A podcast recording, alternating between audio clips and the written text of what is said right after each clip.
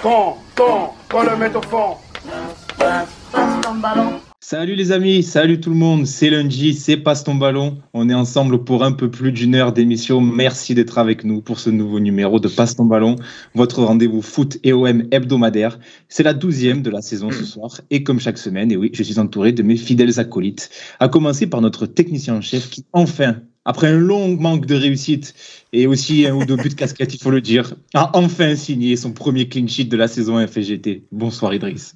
Bonsoir Mathieu, bonsoir à tous. Et euh, je suis assez déçu parce qu'on avait convié d'une d'une autre présentation la dernière fois. mais tu sais, ça fait deux semaines qu'on a fait, euh, ben qu'on n'a pas fait d'émission et je me rappelle plus. Ben mais tu, me la rappelleras en antenne. en privé, c'est pas grave. Mais oui, premier clean sheet lors d'une d'une victoire, 4-0 4-0 lundi, donc euh, voilà. Euh, on racontera pas euh, le but que tu t'es pris il y a deux semaines, trois semaines. On peut, je suis gardien, j'ai joué avec deux doigts en moins, donc voilà, c'est pas grave. Déjà la prouesse. Toujours, les excuses. avec nous également un homme au sacré coup de fourchette, puisqu'il a enchaîné sandwich au figatelli, raclette, brunch et churros au Nutella ce week-end. Bonsoir Ama. Ouais, j'avais la dalle. bonsoir Mathieu, bonsoir tout le monde. ah oui, il n'y a plus de tenue, il n'y a plus de, de, de voilà. Ouais, non, Ah, j'avais la dalle. Entre, ça et Opagis, je l'aimais trop. Il n'y a plus d'arguments. Avec Ama, c'est fini. non, mais euh, mentionne quand même que j'ai fait mon sport habituel quand même. Ah oui, bah ça, oui, ça on le sait. On t'appelle pas le Xerdan Shakiri de Saint-Charles pour rien. C'est mieux t'avoir en photo qu'en pension, quoi, comme dirait l'autre. C'est bon, allez, présente, Mer présente Merwan, présente Merwan. Là, là, là, on est en train de faire une émission, frère. Euh, ouais, laisse tomber. et, enfin, toujours avec nous, vous l'avez entendu, l'auteur d'un excellent dossier chez nos amis de DZ Foot consacré à l'Algérie, sa diaspora. On en parlait en antenne, les gars. Et on recommande vivement d'aller le lire. C'est Merwan. Bonsoir, Merwan. Bonsoir messieurs, très content d'être là et euh, je suis aussi très content de voir qu'Ama il a réussi à donner une autre connotation à son surnom du, boulevard du, du, du, frigo du boulevard national. Donc, euh, très content. très content. Oui, Merwan, on, on, en a parlé rapidement euh, hors antenne. Tu, tu, peux nous parler vite fait de, ce dossier, de ce papier que tu as fait chez, chez nos amis de DZ Foot, euh, pour qui tu contribues notamment, sur l'Algérie, sa diaspora. Est-ce que tu peux nous en parler un petit peu rapidement? Bah, avec plaisir. Bah, cette semaine, j'ai publié donc, euh, donc un article, un article donc sur l'Algérie et sa diaspora, et notamment centré sur la diaspora en France, donc euh, d'un angle un peu socio-historique. Euh, comment est-ce que finalement on peut définir les relations entre l'Algérie et sa diaspora? Comment est-ce que ça s'est organisé à travers l'histoire? Qu'est-ce qu'on peut en penser? Et on aborde notamment le thème de la binationalité. C'est des sujets qui sont brûlants. C'est franchement passionné d'un côté de l'eau de la Méditerranée. Donc, si ça vous intéresse, euh, n'hésitez pas à aller voir, aller voir ça sur DZ Foot. Euh, merci, Matt, de, de me donner quelques secondes pour en parler il faut, il faut, il faut promouvoir les, les travaux de qualité. C'était un travail de qualité. Donc allez lire, allez lire ça. Et de toute façon, c'est nos copains hein, des aides foot, on les a reçus ici. Mohamed Brady notamment était venu nous voir. Donc euh, on les connaît bien. C'est nos amis, ils sont toujours les bienvenus. On va se débrouiller pendant la canne de faire venir Mohamed d'une manière ou d'une autre pour parler des joueurs de l'OM. Voilà, alors, que... alors que rien à voir, tu vois. C'est juste histoire de l'avoir. J'ai tout compris. Les amis, une émission en deux parties ce soir. Alors on va d'abord débriefer, bien sûr, le match hier soir, cette courte victoire de l'OM face à 3. Euh, on va essayer d'analyser pourquoi l'OM maîtrise moins son sujet depuis plusieurs semaines. Euh, on doit aligne les prestations internes, on va essayer de savoir pourquoi. Et on fera le tour évidemment sur les individualités, on évaluera tout ça ensemble. Et puis en fin d'émission, on se posera une question qui peut paraître un peu controversé de prime abord, mais qui n'est pas totalement injustifié, vous verrez. Est-ce que, comme le voudrait la légende, l'OM a réellement l'ADN de la Coupe d'Europe? Et oui, encore une piteuse élimination européenne pour l'OM cette semaine, et qui reste aussi sur quelques résultats assez ridicules hein, sur la scène continentale ces dernières saisons, et malgré quelques belles parenthèses enchantées comme en 2018, en 2014, en 2012, en 2004 eh ben, c'est pas toujours tout rose, la Coupe d'Europe l'OM. Donc, on va, on va essayer de se poser la question est-ce que l'OM est-il vraiment une équipe de Coupe d'Europe? D'ailleurs, vous pouvez commencer à, nous, réagir, à nous donner votre avis sur le chat, sur Twitter. D'ailleurs, je vois que vous êtes très nombreux sur le, sur le live Twitch, vous êtes 80, donc merci à tous. Je sais pas ce qui vous prend ce soir. Euh, n'hésitez pas à vous abonner. Hein. Merci à tous ceux qui sont là et n'hésitez pas à réagir à l'émission en direct. En tout cas, nous, on a du pain sur la planche, donc sans plus tarder, beaucoup de choses à dire. Passe ton ballon, saison 2, épisode 12, c'est parti. Idriss Jingle.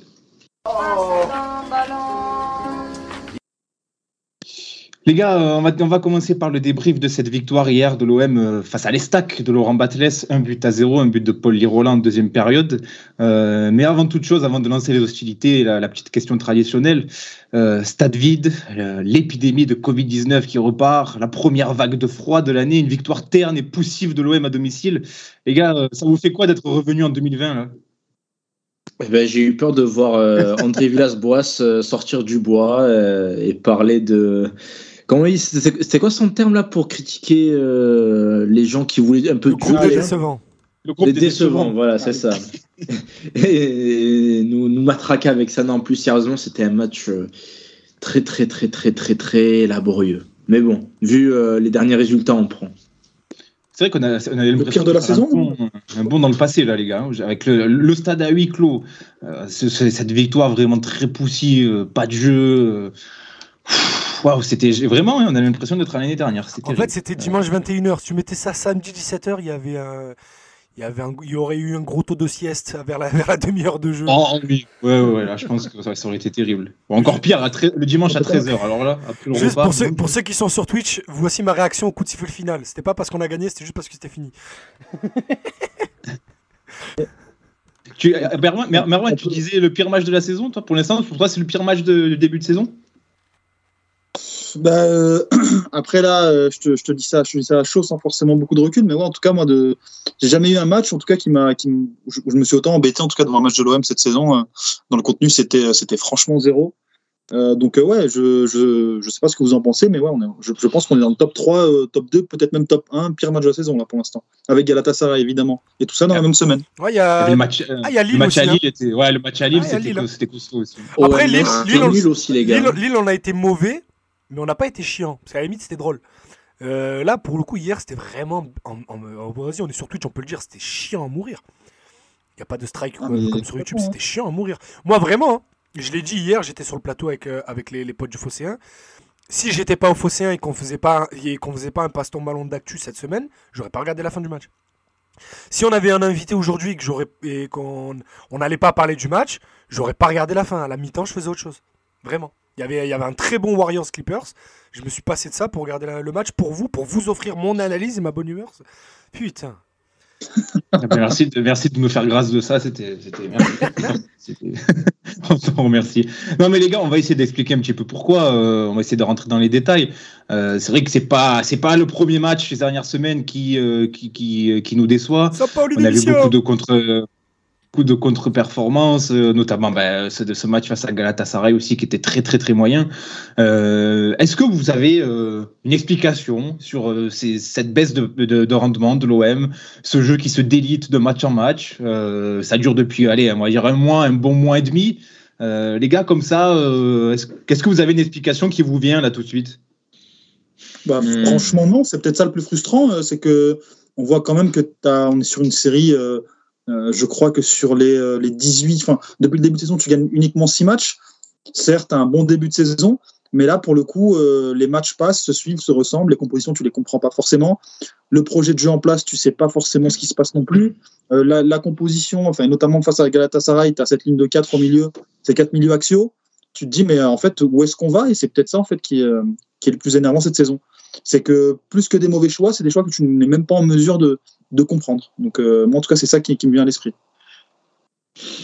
Euh, c'est vrai, parce que comme dit Merwan, euh, t'as pas forcément d'explication et c'est un peu frustrant, mais mine de rien, vous savez tous que j'aime bien ce que propose Jorge Sampaoli, mais il a le droit d'être un peu moins inspiré. Je le trouve un peu moins inspiré dans ses choix récemment et couplé à ça, tu as quelques joueurs qui sont moins inspirés aussi. Euh, hier, je me suis pas mal attardé sur euh, la ligne euh, de 3 en défense et dans le système de Sampaoli, les défenseurs actu... Ah, dans ce, quand tu avais le ballon, parfois quand même. Si, c'était à 3 une bonne partie du temps quand même. Enfin, si, quand même. Oui, peut-être que j'avais une autre perception. Et, et, dans, et dans ce système, les, les, défenseurs centraux doivent casser la ligne soit par la passe, soit par les déplacements balle au pied. Et mine de rien, des mecs comme Saliba, Luan Perez qui sont capables de faire ça, qui l'ont montré à plusieurs reprises, hier ils ont été très très très timides. Ils l'ont quasiment pas fait. Donc, euh, ben, mine de rien, ça se ressent euh, sur le système de jeu global, à mon sens. Mais c'est pas l'unique raison, évidemment. Bah, euh, tu sais que. Vas-y, vas-y. Excuse-moi, Matt. ça, enfin, je trouve que c'est systématique des matchs où tu joues qu'à un joueur bas sur le terrain. Hier, c'était Gendouzi. C'est souvent été pas bien cette saison. Tu as un relais qui redescend au niveau des défenseurs centraux à 5-10 mètres. Ils ont peur du ballon. Euh, et pour le coup, euh, même contre Lens, tu sais, tu avais, avais, la ligne Balerdi, Luan Perez Saliba. Et euh, bien qu'ayant Balerdi, qui est, qui est peut-être le défenseur qui essaye de, de prendre le plus d'initiative balle au pied, euh, et ben, Je suis très content de l'entendre dire. Excuse-moi de te couper, mais. Euh, en, en, termes de réalisation, on peut, on peut en discuter, mais peu importe. En tout cas, en termes d'intention, c'était la même chose. les mauvais matchs de l'OM cette saison, c'est à chaque fois que Sampaoli s'entête à mettre un relais, une pointe basse enfin, c'est la pointe basse de rien du tout, mais un joueur uniquement qui redescend pour prendre le ballon, et puis le reste, c'est uniquement excentré et le, centre du terrain est complètement dégarni. Et à chaque fois, c'est ces matchs-là. Hier encore, ça l'était. Et pour le coup, bah, si je suis Sali Ballon Perez, je prends pas forcément le risque parce que de, de devant, t'as personne qui l'a donné. Est-ce qu'on n'a pas euh, aussi, euh, je, suis désolé, je te coupe pas, mais est-ce qu'on n'a pas aussi peut-être un peu trop responsabilisé les, euh, les centraux dans l'utilisation du ballon où, bon là ça se voit un petit peu moins, mais il y a encore quelques semaines, les, les, premiers relanceurs étaient quasiment meneurs de jeu, à savoir Saliba, Luan Perez il faisait des différences à la fois dans la relance et aussi au milieu de terrain parce qu'il percutait beaucoup. Et au détriment finalement du milieu de terrain lui-même où euh, certains ont peut-être perdu de l'influence. Est-ce que ça n'a pas aussi peut-être une explication sur, ben, ça rejoint un petit peu ce que tu disais Ama avec une baisse de rendement de, de ces derniers-là, donc de, de Saliba et Luan Perez euh, Pour moi, c'est l'absence de Balerdi aussi peut-être. Pour moi, c'est pas une question de responsabiliser ou pas, c'est juste que ces joueurs-là sont dans une mauvaise passe entre guillemets, mais ils le sont tous en même temps. Rappelez-vous, euh, en début de saison, par exemple, le match de Montpellier, tu avais des Saliba, Luan Perez qui n'hésitaient pas à monter jusqu'aux 18 mètres, à, dédoubler pour apporter du surnombre. Mais entre-temps, là, depuis euh, ces matchs-là, il y a eu quoi? Tu as eu Saliba, par exemple, qui a fait une énorme erreur contre la Lazio, et depuis ce match, il est moins bien. Tu as Luan Perez qui a pris quelques courants d'air euh, derrière lui. Parfois, c'était de sa faute, parfois, c'est à cause du système, justement, parce qu'il a abandonné sur son côté gauche donc, il est un peu plus timoré. Et au final, ce surnombre qui, mine de rien, est essentiel de la part des défenseurs centraux dans ce système, ben, vu qu'il n'apporte plus ce surnombre, eh ben, au final, c'est très statique notre, euh, notre jeu. Tu n'as pas, pas de mouvement. Et c'était criant encore une fois. Et euh, Merwan évoquait aussi le fait qu'il y avait une sorte de no man's land au milieu encore une fois, hier en première mi-temps, ça s'est énormément vu. Donc pour moi, c'est pas une question de responsabilité des joueurs ou autres. C'est juste qu'ils ont un moins bon rendement en même temps. Ça arrive, c'est comme ça. Euh, juste, juste les amis, je vous coupe deux secondes. Euh, breaking news, l'OM affrontera Canet-Rocheville en 32e de Coupe de France. Ça, ça, ça, ça, promet ça. Club de N3. ça, ça, sent le bourbier ça. Club de N3 de la banlieue de Cannes, voilà. Juste comme ça. Allez, je voulais. À ne pas confondre avec, euh, avec, Canet aussi, rien à voir. qui nous a, qui nous a fait des misères en dernier, à ne pas euh, confondre avec eux. J'embrasse son coach Farid Tabet qui est un ami, mais voilà. Bref. Je veux continuer. Pour, je pour revenir sur le match, euh, bah, euh, Ama, moi, je vais, je, vais, je vais aller un peu au-delà d'une méforme individuelle collective, entre guillemets. Je trouve qu'il y a aussi un problème d'animation. Euh, d'animation défensive, c'est que ton circuit de passe, il est clairement identifié. Hier, c'était uniquement le relais d'un central vers Gendouzi. Et pour le coup, excuse-moi, enfin, que ce soit Lance, euh, 3 ou autre, bah, tu le comprends assez rapidement, tu deviens hyper stéréotypé, tu te fais, euh, tu te fais presser, euh, ça pousse aux erreurs individuelles. Et, à mon sens, quand tu n'as qu'un circuit de relance sur le plan défensif, tu es hyper lisible et pour le coup, tu t'es es mis en difficulté 90% du temps. Et c'est ce qui caractérise pour moi ces matchs récemment, c'est que bah, l'animation, qu'elle soit défensive ou offensive, bah, les zéros. Et euh, pour le coup, bah, tout le monde est un peu jeté, euh, jeté dans, dans ce chaos collectif. Et donc, ça, ça t'entraîne bah, des erreurs individuelles, euh, une production collective qui est proche du néant. Et euh, je trouve ça assez problématique quand même parce que ça dure et on voit pas forcément de progrès. Je, partage cet avis. Euh, Trois hier a bien quadrillé le terrain, j'ai trouvé. Euh, n'avait peut-être pas grand-chose à faire pour quadriller le terrain tellement il y avait peu de mouvement. Et il y a une stat qui ne ment pas. Paul Lopez, ça a été le joueur, il me semble, qui a touché le plus de ballons côté OM en première mi-temps. Et c'était stéréotypé. Il n'avait pas de solution devant lui. Qu'est-ce qu'il faisait? Je relance sur le côté, à gauche ou à droite. Et finalement, bah, ça a donné beaucoup de déchets. Alors, c'est euh, Paul Lopez qui a touché le plus de ballons en premier mi-temps. C'est le deuxième Marseillais à avoir touché le plus de ballons sur la globalité du match, juste derrière Payet. Ah, ça en dit long. Ouais, c'est euh, vrai qu'il surtout il avait il avait un manque de solutions qui était flagrant. Il, il cherchait à chaque fois sur ses centraux, mais bon, c'était. Euh, c'était très stérile. Pour ajouter un petit truc à ce que disent Merwan et, et, Ama, je partage complètement l'analyse. Il euh, y a un truc moi, qui m'a marqué, c'est que hier, l'OM ne remporte que 45% de ses duels. Donc oui, ici on aime bien le, football en toge et le football, le beau football, mais des fois c'est bien de mettre des coups. C'est bien de gagner ces duels dans les airs. J'aime bien, bien l'expression de football en toge. bah oui. mais ça, peut paraître rudimentaire ce qu'il dit, mais c'est super important. Hein. Bah euh, il faut, il faut gagner ces duels. Vas-y, vas-y, Marwan, vas-y. Déjà, d'une part, le, fait que Paul Lopez soit le, soit le gars qui a touché le plus de ballons, ça montre quand même qu'en défense, il y a eu peu de solutions et qu'on a souvent euh, battu en retraite. Et, d'autre part aussi, euh, pour nuancer, parce que je sais que certains ont, parfois, euh, ont parfois parlé du manque de réussite de Paul Lopez, de Paul Lopez pied. il a souvent lui, aussi été mis en pression. C'est une conséquence de ce manque de solutions, de cette mise sous pression du bloc défensif marseillais. Et lui est obligé de balancer. Ensuite, par rapport au duel, et il le souligne très bien Idriss, c'est qu'on a quand même aujourd'hui plus qu'une mauvaise animation, plus que des erreurs au niveau de la composition, c'est un manque de mouvement sans ballon, un manque d'état d'esprit collectif, et finalement la révolte a l'impression qu'elle ne peut venir de personne ou presque. Et ça, moi, je ne sais pas ce que vous en pensez, les amis, mais je trouve ça hyper inquiétant. Oui, complètement. Après, moi, c'est ce que je disais, c'est ce que je disais au Fosséen hier. Après, je te laisserai y aller. C'est une phrase que qu'avait dit Camélus hier, l'année dernière, pardon, pas hier, dans les passes ton ballon qu'on faisait ensemble. Euh... Et c'est, c'est, il a l'impression, et moi j'ai eu cette impression-là euh, hier, que les joueurs se sont euh, persuadés de leurs limites. Je sais pas si vous vous rappelez de ce qu'avait dit Camillus à ce sujet-là. Oui, oui, c'était très juste. C'était après, euh, après OM City où le match allait. Ouais, OM City donc. Et il avait dit ça, et, je trouve moi ça m'a marqué hier. Je vois des joueurs qui prennent moins en moins d'initiatives parce que j'ai l'impression qu'ils ont plus confiance en leur qualité. Lirola, il dribble de moins en moins, même s'il en, en réussissait pas beaucoup. Si tu le mets à ce poste-là, bah, il, faut, il faut quand même qu'il essaye d'amener un peu de déséquilibre. Il n'y a que Conrad qui joue encore avec, euh, avec cette insouciance-là.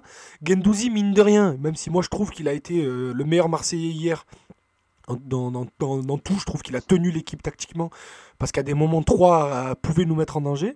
Ben, Gendouzi, balle au pied, il prend moins d'initiative. Il a, Après, peut-être que c'est des consignes d'aller de, d'aller s'exiler sur le côté dès qu'il a le ballon, mais il rentre moins dans l'axe, il rentre moins dans l'interligne par rapport à ce qu'il faisait en début de saison. Je trouve ça assez dommage. on a évoqué quelques soucis. Vas-y, vas-y, conclue et après on passe au sujet suivant. Vas-y, Meron. Euh, Rapidement, moi, je trouve justement que le No Man's Land au milieu de terrain, ça force Gendouzi à à la fois venir hyper bas sur le terrain pour récupérer le ballon et à la fois remonter le ballon le long du terrain parce qu'il bah, n'y a personne. Oui. Et en fait, euh, maintenant, ce qui, ce, qui, change dans cette OM, c'est qu'il y a de moins en moins de joueurs offensifs ou en tout cas de joueurs qui évoluent dans la seconde partie du terrain. un maximum de joueurs offensifs. Euh, T'as un maximum de joueurs offensifs par, par, par, le compo d'équipe parce que je considère Lirola comme un joueur défensif. Alors, on a euh, évoqué les, quelques problèmes euh, qui, euh, qui, affectent l'OM en ce moment. On parlera de Sampaoli un peu plus en profondeur dans quelques minutes. Mais déjà, est-ce que là, vous voyez peut-être des, des axes d'amélioration, peut-être des signes encourageants pour remédier à, ce, à cette méforme dans le jeu de l'OM Est-ce qu'il y a des, des, voilà, des éléments comme ça qui vous poussent peut-être à l'optimisme, les gars? Que Sampaoli démissionne. sans, tomber dans la caricature comme tu viens de le faire, par exemple. bah, le fait qu'on ait touché le fond, en vrai, euh, je pense que Galatasaray, c'était quand même un fond. Et 3, euh, c'est quand même, quand même sur le, entre guillemets, le même niveau de performance, même si, euh, même si, si, tu gagnes. Donc je pense, en tout cas, moi, et ça peut paraître paradoxal, le fait qu'on ait touché le fond, et le fait que maintenant, je pense que les lacunes, elles sont criantes pour tout le monde, et même pour Sampaoli. et en tout cas, je l'espère. Et j'espère justement que par rapport à, ce fond-là, on va réussir à rebondir. Enfin, moi, c'est le seul motif d'essor parce que dans le jeu, ça ressemble à rien. Hum, moi, c'est plutôt la, cadence des adversaires qui me rassure.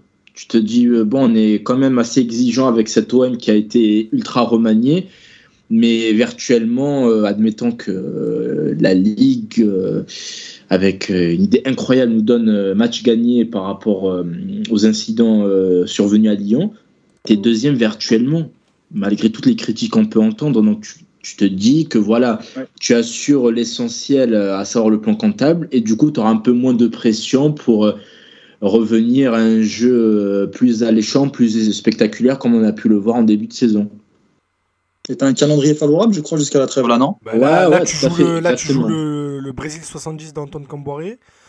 Après, après tu, reçois, tu vas à Strasbourg, tu reçois Brest. Et bah, du coup, tu joues Canet-Rocheville et après, tu finis la phase aller face à Reims. Euh, c'est quand même abordable. Je ne ah, pense pas qu'on prendra tous les points. Les gars, si ça c'est pas abordable, il va falloir arrêter de parler de podium. Clairement, au bout d'un euh, moment, je sais bien que c'est la Ligue 1 du millénaire et que tout le monde peut battre tout le monde. Mais si tu n'abordes pas ces 5 matchs en te disant c'est minimum 12 points, c'est qu'il y a un problème. Hein. Et encore, 12 points, je suis gentil, ça voudrait dire une défaite. Justement, Ligue 1 du millénaire, Ligue 1 du millénaire, mais moi je trouve quand même qu'il y a quand même une médiocrité ambiante. Personne ne veut prendre les premières places. Tout le monde choque à chaque fois qu'il veut gagner. Attends, attends. C'est ça qui fait la beauté. Je vais mettre le programme de mercredi, mais je crois que tout le monde s'affronte mercredi. Ah, mais là où tu vois que c'est euh, la, Ligue 1 du millénaire est à relativiser aussi, c'est que tu vois qu'une équipe comme Rennes qui était au fond du trou, rappelez-vous la, la leçon qu'on leur a mis au Vélodrome et qui se retrouve deuxième et qui, est, qui est injouable en ce moment. mais derrière, il suffit qu'il y ait 3-4 bons hein. résultats pour. Oui, mais c'est ça. C'est pas 4 bons résultats. Rennes, c'est 12 résultats d'affilée. C'est monstrueux. Oui, mais tu me laisses finir, s'il te plaît. Il suffit que tu alignes plusieurs victoires consécutives pour que tu te retrouves tout de suite en haut du classement. C'est peut-être un motif d'espoir. Les gars. Non, attends, juste pour, pour euh, ce mercredi, il y a, y, a, y a PSG Nice et Rennes Lille. Donc euh, les, les quatre, sur les 5 premiers, il y en a 4 qui se jouent. Ouais, donc c'est intéressant, c'est intéressant. L'OM doit en profiter, même si le déplacement à Nantes. Et, euh, et, Lyon reçoit Reims, qui pas bien du tout. Ouais on va reparler de ce déplacement en Nantes là plus tard, mais c'est pas, pas sûr que ce soit une formalité. Les gars, on ouvre, le, dossier sans Paoli. Euh, on, en on, en a parlé un petit peu là, on va s'étendre un petit peu sur le sujet. Euh, l'entraîneur argentin commence à être un peu critiqué par la presse, par les médias, euh, sur les réseaux sociaux. alors déjà, est-ce que vous adhérez aux critiques Et si oui, qu'est-ce que qu'est-ce que vous lui reprochez, les gars bah, Je sais pas, Idriss, on t'a pas entendu encore beaucoup, je trouve. Ouais, si tu me coupes la parole je suis là, je suis là pour l'ambiance, moi je suis plus là pour l'analyse. non mais tiens, par, exemple, je, bah, écoute, je moi, moi, moi, je le reproche. De quatre, tu es peut-être celui qui est, qui est, le plus critique envers lui, donc. Ah oui, donc, bah, écoute, comment ne pas l'être? Euh, On nous a vendu, euh, moi après vous savez que je relativise toujours les, euh, le fils spirituel de Marcelo Bielsa. il écoute des conférences quand il est sous la douche et tout, mais on nous a vendu quand même un, un, coach assez offensif. On a tous vu et tombé amoureux de son Chili 2014-2015. On a vu aussi les six premiers mois contre Séville. On en a fait une émission l'année dernière avec Edu que je vous invite à réécouter. Elle est très intéressante et elle est limite très drôle à écouter quand on voit les compos qui nous sortent en ce moment. Mais moi, il y a des changements que j'ai du mal à comprendre. Je trouve que Sampaoli réussit plus ou moins toujours même ses, compos de départ, ses feuilles de match. Où j'ai beau être d'accord ou pas d'accord, je vois l'idée derrière. Euh, et je comprends l'idée tactique et je suis même d'accord avec lui. Malheureusement, ces adaptations en match, je ne comprends pas j'ai envie de jeter. Euh, alors, alors, je pense qu'on a beaucoup de gens parce que les gars pensent qu'on diffuse la cérémonie du Ballon d'Or, on diffuse rien du tout, les gars. Euh, parce que c'est pas la première fois que je vois des gens dire les gars diffusent la cérémonie. Ah oui, non, non, les gars, on, va, on va pas parler du ballon d'or. ah oui, clairement, on en a rien à foutre, je vais vous dire très clairement. Ah ouais, parce que pas, moi, c'est pas parce qu'il y a écrit ballon qu'on va diffuser le ballon d'or. Moi je, moi, je veux savoir juste si Radonic est dans le top 5, on m'a dit non, du coup, ça m'intéresse pas. voilà.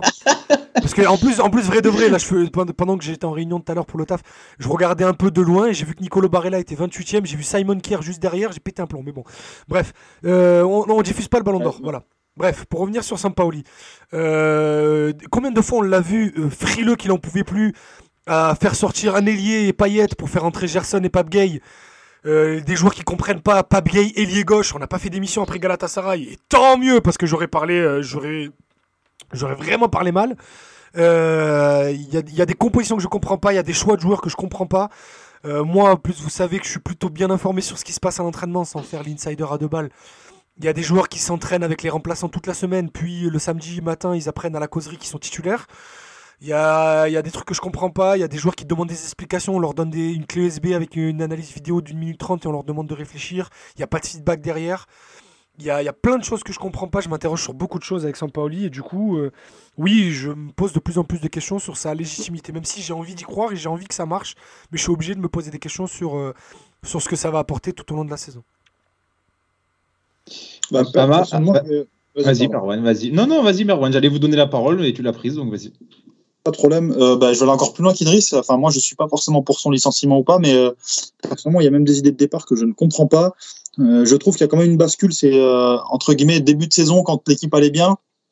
Il y avait d'énormes problèmes défensifs qui sont toujours là, évidemment.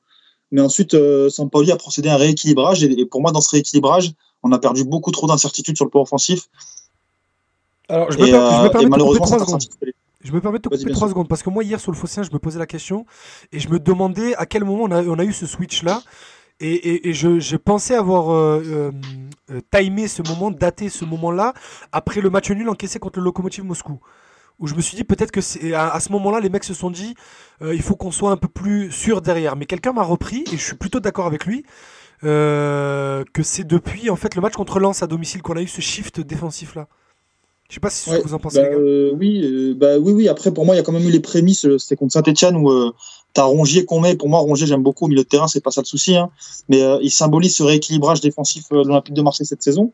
et pour le coup, je trouve que, pas, pas uniquement son incorporation, mais, mais au-delà de ça, tu perds énormément d'incertitude offensive. Tu as la sortie de Conrad de la Fonte du 11. tu as surtout une animation qui ne met plus en valeur les excentrés. Parce que je vois qu'on remarque à juste titre que les excentrés offensifs et notamment euh, Conrad ne font plus beaucoup de différence, mais c'est aussi parce que c'est pas les mêmes situations qu'avant. Euh, Conrad part de beaucoup plus bas maintenant pour dribbler, alors qu'avant il était systématiquement en situation d'un contre un. Donc oui, il y a l'adaptation de l'adversaire, mais tu as aussi euh, les, phases offensives qui ne sont plus les mêmes. Et ça, j'ai l'impression que c'est aussi dû à l'incorporation de Milik dans le 11, que j'aime beaucoup et qui est un excellent neuf à mes yeux. À mon avis, Sampaoli, il a très très mal géré à la fois ce rééquilibrage défensif et cette, cette incorporation de, de Milik dans le 11. C'est d'ailleurs euh, la, présence de Milik dans le 11, c'est ce que nous disait Mamad, qu'on salue dans les commentaires, qui nous disait le retour de Milik qui force euh, Sampaoli à le faire jouer et qui change notre 11 qui marchait bien. C'est euh, ça, c'est aussi, c'est aussi peut-être une explication. Toi, Omar, je crois que tu es, tu es peut-être un peu moins critique envers Sampaoli. Milik, c'est Brandao, wesh. Il a que non, mais... non, je suis moins critique, comment dire? Les, choses vont moins bien en ce moment. Je ne suis pas aveugle. Le, jeu est hum, moins chatoyant. Les matchs nuls qui étaient prometteurs au début, maintenant, ce sont des matchs nuls frustrants, voire très énervants euh, de par le contenu. Donc, il y a déjà hum, une, une, petite bascule à ce niveau.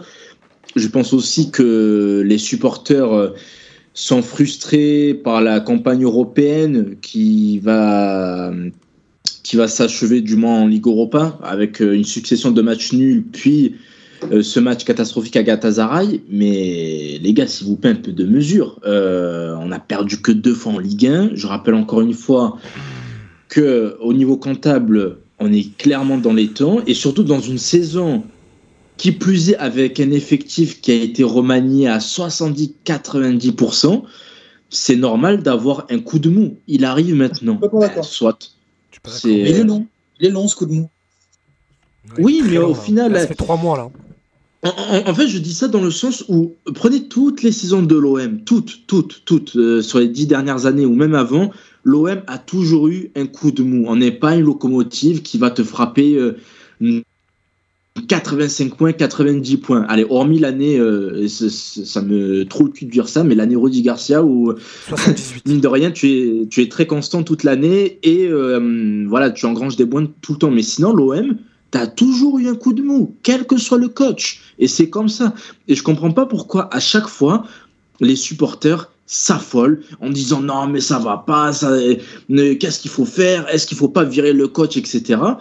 Là, je, trouve qu'on s'acharne un peu trop euh, sur un effectif qui a été remanié, rappelons-le. Euh, quand Langoria utilise le terme de page blanche, c'est qu'il y a aussi euh, le fait que l'effectif est bancal, qui doit apprendre, engranger l'expérience, et ça passe par ce genre de moment. Moi, cet, argument, je l'accepte. moi cet argument, je l'accepte au début. Hein. Pas quand tu as déjà montré que, cet effectif, tu avais l'impression qu'ils se connaissaient depuis six mois et d'un coup, ils n'arrivent plus, ils arrivent plus à jouer au foot. C'est là en fait le ah, problème. justement, c'est, permets-moi de te couper. C'est là par contre pour moi c'est, un argument qui va qui, qui va dans le sens de ce que dit Ama. C'est qu'on a vu de quoi cette équipe était, était capable. On a vu de quoi Sampaoli était capable. Non, moi je, parle, je parle juste de Par exemple avec euh, sous Villas-Boas où à part deux trois matchs par-ci par-là, tu savais dès le début ce qui t'attendait et tu, n'attendais rien. Là, là, tu as vu quand même des, des, des, choses très intéressantes. Et là, là où je rejoins Amaya, c'est que ok, euh, en ce moment, tu peux pas du tout te satisfaire de ce que tu vois sur le terrain, euh, ça, ça c'est clair et net. Mais euh, je, ne peux pas m'empêcher pour l'instant de voir des circonstances atténuantes à, pour Sampaoli. Alors, Ama le disait, je le rejoins, l'effectif qui a été quand même beaucoup changé, avec en plus l'arrivée de très jeunes joueurs. Et malgré tout, malgré tout, cette, Ligue Europa qui te pompe de l'énergie et mentale et physique, et, et, surtout, surtout, surtout, surtout, le fait de jouer tous les tous les trois jours, c'est depuis qu'on a commencé la Ligue Europa que le, jeu s'est peu à peu délité. Et remarquez, remarquez qu'en août et en septembre, là où on avait qu'un match par semaine, là où il y avait une semaine entière pour préparer des matchs, pour travailler un jeu, pour travailler une tactique, des systèmes, une animation, ben là c'était très bien. Je pense que les, entraînements à la semaine se résument beaucoup en ce moment et depuis quelques semaines à ben, de la récup, de la récup, de la récup. Tu peux plus trop travailler tactiquement et je pense que ça a fait du mal aussi à l'effectif. Et si je peux répondre juste à Oxymos sur le chat, parce que j'étais sûr que quelqu'un allait faire le, le, parallèle avec Villas-Boas, qui était en effet très critiqué euh, euh, malgré euh, la deuxième place au moment des faits de l'OM. Mais la différence entre Saint-Pauli et Villas-Boas. Hein?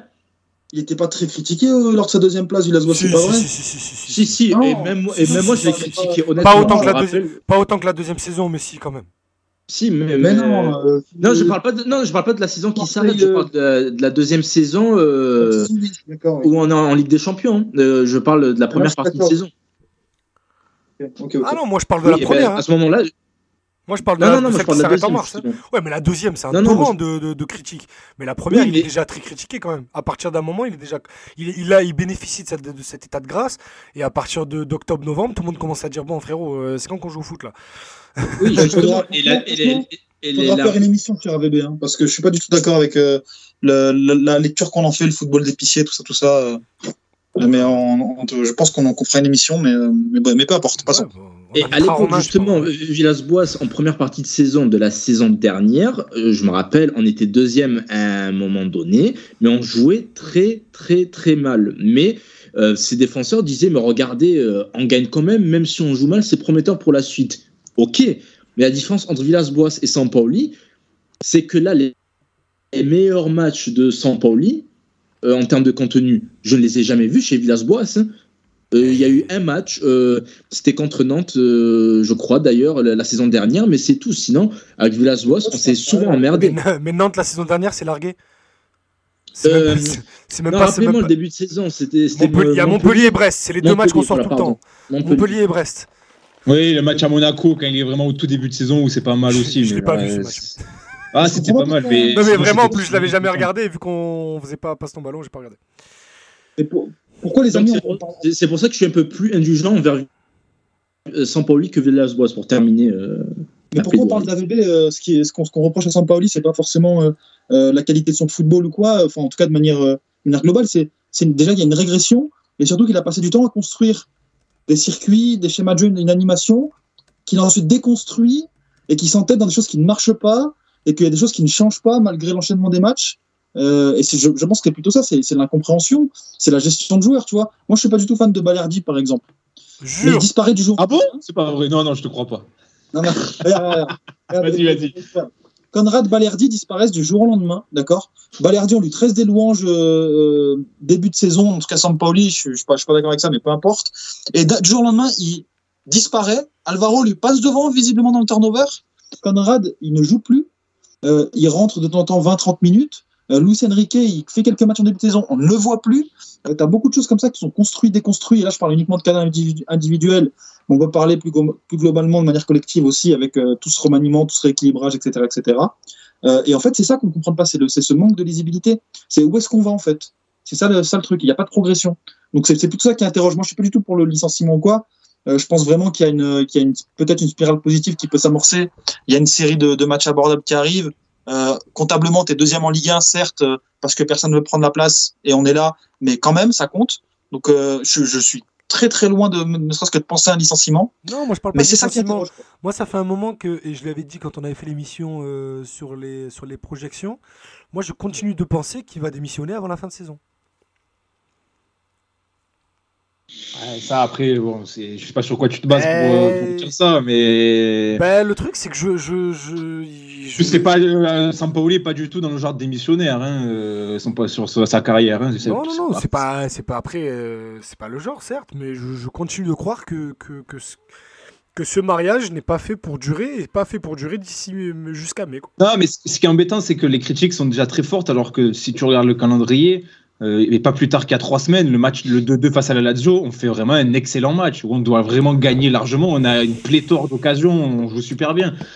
C'est moi, c'est ça qui m'embête un peu, c'est que les, je trouve les critiques. Euh, arrête quoi, arrête. Le match face à la Lazio, il est vraiment très bon. mais, tout le monde se fait, mais tout le monde les tourne, la Lazio.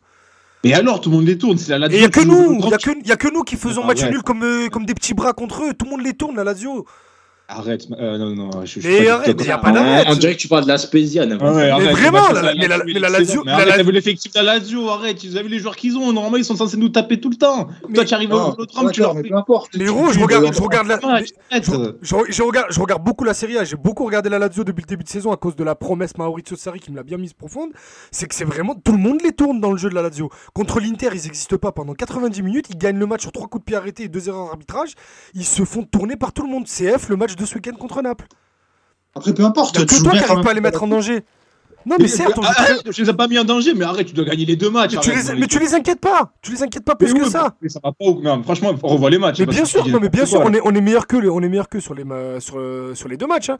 absolument. Hein. Je te dis pas qu'ils ont été meilleurs que nous, quoi. Mais t'es censé les, es censé les démonter. Tu joues petit bras, tu joues sans intention. Non, je joue pas du tout. Mais franchement, on les petit bras. Ah non, non, mais je, petit bras. On, ça fait, ça fait un, deux mois que je passe toutes mes, tous mes débriefs d'après-match, que ce soit au Fossin ou passe ton, dans Passe ton ballon, à dire qu'on a des regrets, qu'on a des regrets, qu'on a des regrets. Donc au bout d'un moment, je suis obligé de m'interroger sur la nature même de, de, de, de l'animation de cette équipe. On n'a ah, pas d'occasion. Hein. On, on, se crée aucune occasion. Non, non, je sais pas. Franchement, revois le match. Hein. Revois le match. Ah, Matt, contre la Lazio, tu fais une grosse première mi-temps, tu as trois situations maximum, et après c'est terminé. Contre Paris, Contre Paris, putain, ils, défendent d'asset. Il y a Hakimi qui sort, c'est le meilleur cadeau qu'ils puissent te faire. T'enlèves Hakimi et Di Maria sur la même action, tellement il est obligé de sortir Di Maria pour faire entrer un, pour faire entrer. Euh, euh, c'était qui? C'était Chilo Kerrer qui était rentré. Et qu'est-ce que tu fais? Tu fais rentrer Gay et Gerson? Non mais arrête, Nick Taras. Arrête de jouer comme ça, arrête de jouer comme ça. Je sais qu'Mbappé il va vite, mais quand même, arrête. arrête les, deux, les, deux matchs, les deux matchs contre Nice, c'est une blague. C'est une blague. le premier, c'est le 30. Vidéo, mais Idriss, il a, il, a, il a, les mains levées là sur la ben caméra. Oui. Le match, contre le match, le match contre, le match contre Nice à l'Alliance. Le match contre Nice à l'Alliance, c'est une blague. C'était le 31 août. On joue, le, on joue contre eux à 3, c'est une blague, encore une fois. Le match contre Galatasaray au Vélodrome, c'est. Bon, bref. Allez. Non, non, non, c'est euh, très franchement, très franchement, je, suis le premier à être indulgent. Tu es dans l'excès total, Idriss. Franchement. Non, c'est pas vrai. Alors arrête, c'est pas vrai. Non, pour le coup, là, en plus, de, autant d'habitude, je troll. Non, mais avant le match à la Lazio, tu marques la Lazio. Tous les, tous les matchs européens ont été, ont été, ont été, à part, à part le dernier à Galatasaray qui lui est vraiment Mais tous les matchs européens de locomotive à, à suivi le dernier face à la Lazio, donc la quatrième journée, les quatre premiers matchs, oui, es censé gagner, t'es meilleur. D'accord. Tu as un manque de réussite. Voilà. c'est pas un manque de réussite. ça qu'un manque de réussite, Mathieu. Mais non, tu peux pas résumer ça un manque de réussite, c'est pas vrai. T'es meilleur et tu, fais de tu fais de très bons matchs. Tu fais de très bons matchs et, sur les quatre premiers matchs, t'es quatre fois meilleur que ton adversaire. Je suis d'accord avec toi. Mais, mais si, tu, si tu ne gagnes pas ces matchs, c'est pas des manques de réussite. Je suis désolé. Le ah, match à la Lazio, le but que tu mets dans le jeu, c'est ton premier depuis septembre. Il y avait la stat, elle était incroyable. C'était le premier but dans le jeu depuis septembre. Je vois que le match a lieu fin octobre. Donc en fait, l'OM, c'est bien, on a, on a, une possession, on a même une possession haute parfois, mais c'est ultra stérile. Euh, tu regardes en termes de tirs cadrés, en termes d'occasions créées, l'OM, je crois qu'ils sont 19e de Ligue 1. Regarde le nombre de, le, nombre de joueurs qui se cachent. Là, hier, on, tombe à raison hein, sur Pape Gay parce qu'il fait pas un bon match. Mais combien de fois en première mi-temps, il est obligé de, rajouter une touche, de garder le ballon? Tout ça parce qu'il n'y a personne qui veut le ballon autour de lui, personne ne vient le réclamer. Et c'est des choses qu'on voyait au début de saison. on, voit des joueurs qui ont peur du ballon. On voit 4-5 joueurs derrière le ballon. Oh. Les mecs, sérieux, je peux pas, je peux pas, je, peux pas ne pas croire que ce sont pas des consignes. Je peux pas ne pas croire que ce sont des consignes. Quand, quand, quand je vois les, les, joueurs à chaque fois aller. Ça peut être un manque, de, un manque de confiance, c'est tout, avec euh, une succession de résultats négatifs. arrête. Et Sampaoli, c'est le premier à parler bah, de ça. Justement, c'est pas, c'est pas un mais, tu peux pas, tu peux pas dire arrête à chaque fois qu'on te dit un argument. Mais non, mais c'est juste que c'est des, arguments trop faciles en fait. C'est ça qui me. Est-ce que je peux parler dans cette émission? C'est pas possible. Mais j'ai pas fini. Non, non, je finis sur un truc après, je te jure. Mais arrête, tu parles depuis 5 minutes. Mais depuis tout à l'heure, je veux dire un truc et on m'embraye sur un autre truc. Depuis tout à l'heure, on me dit un truc, je, veux, je veux dire la même chose depuis tout à l'heure et on, on, m'envoie sur, un, sur autre chose. Insupportable. Donc je veux juste dire que Sampaoli, hier lui-même, en conférence de presse, euh, dit que son équipe est, a, été tétanisée par la peur. Il dit cette équipe a été. a été euh, il faut que je retrouve le verbatim de, de, de, FCM. Vas-y, parle et je, je reviens. Donc, il a parlé d'état d'esprit aussi en conférence de presse. Il a dit que l'état d'esprit des gens les empêche de progresser. Ouais, j'arrive là, je vais le chercher, t'inquiète. Donc voilà, mais pour moi, euh, c'est peut-être un manque de confiance et peut-être même juste un manque de qualité. Prenons l'exemple de Conrad Lafuente. Il y a tout le monde, et peut-être moi y compris, qui s'est enflammé après le match qu'il fait contre Montpellier lors de la première journée. Mais ensuite, même si on a tout sa capacité à déstabiliser euh, les adversaires euh, en un contre un, c'est peut-être l'un des rares dans cet effectif à avoir cette mentalité. Il a eu une succession de mauvais matchs. Luis Enrique. Il sort, hein en pleine forme. Il sort en pleine forme. Et quand on dit qu'il fait des mauvais matchs, c'est quand il rentre et qu'il est stérile. Ah là là, mais quand il Merwan. Des matchs où il est titulaire et mauvais, il n'y en a pas beaucoup. Ah mais attendez, euh, moi de la Fuente, j'aime bien son profil. Au contraire, on manque de ce genre de profil dans cette équipe. Mais force est de constater que ces derniers matchs, que ça soit sur le banc, en entrée de jeu ou en tant que titulaire, il n'est pas bon. Luis Enrique. première saison en pro, première saison en pro, rappelons Ah, mais je suis, d'accord avec toi. Aminarit, pareil, euh, style dribbleur, on s'est enflammé quand il marque, euh, c'était contre qui Rennes, il me semble. Ou Bordeaux, me rappelle. pas. Rennes. Mais, mais ensuite, mais quand il rentre, Merwan, la dernière rentrée qu'il fait, par exemple, il a été catastrophique. il a perdu d'accord. tous ses ballons. Pas d'accord avec ça. Il, il, je, je, suis pas d'accord avec ça. Il, je, je te parle, il, est, il, est, catastrophique pendant 5 minutes, mais je trouve que, enfin, Minarit, comment pour le juger? Il ne, il ne joue pas. Il joue 7 minutes par-ci par-là.